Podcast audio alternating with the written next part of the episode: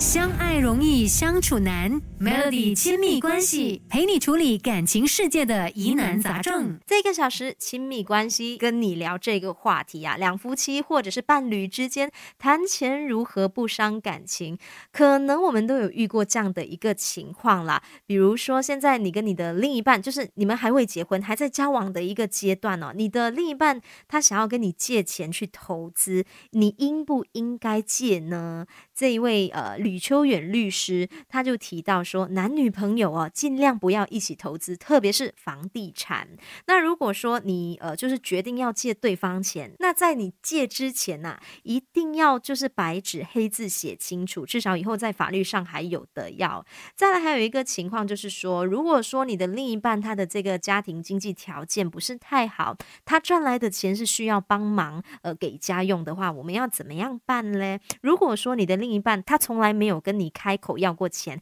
他给他家人的一切都跟你无关。那如果说你们是以结婚为前提来打算的话，你倒是可以要求他把未来的规划想清楚，然后表达清楚。那关于这一点呢，你们缺的不是钱，是对于钱的规划。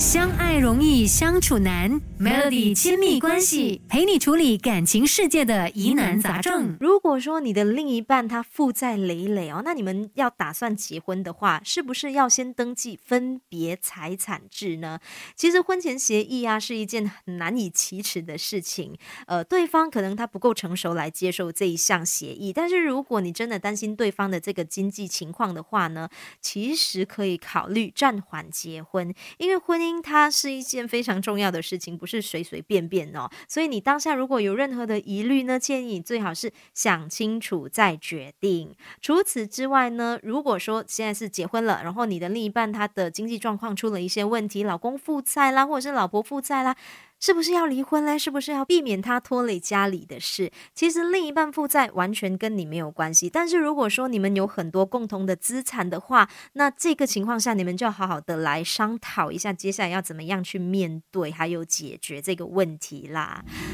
相爱容易相处难，Melody 亲密关系陪你处理感情世界的疑难杂症。如果现在是出现这样的一个情况了，你的另一半呃，他要你当他借钱的担保人，比如说他要去借车子贷款啦，然后要你当这个担保人啦，呃，吕秋远律师他就建议说，最好不要啊，因为如果发生什么情况啊，有什么突发情况的话呢，一个人惨好过两个人完蛋。再来呢，有一些人就会想说啊，能不能够让老公。负担所有的家庭生活费用哦，建议你，如果你自己有这个谋生能力的话呢，无论对方有没有钱，都建议你最好是自己努力，因为呢，呃，没有人能够绝对的说你们的这个婚姻是一帆风顺的。如果说真的发生什么突发的情况的话，你又跟社会脱离太久了，自己又完全没有这个谋生能力啊，所以呀，还是提醒大家，靠自己最可靠。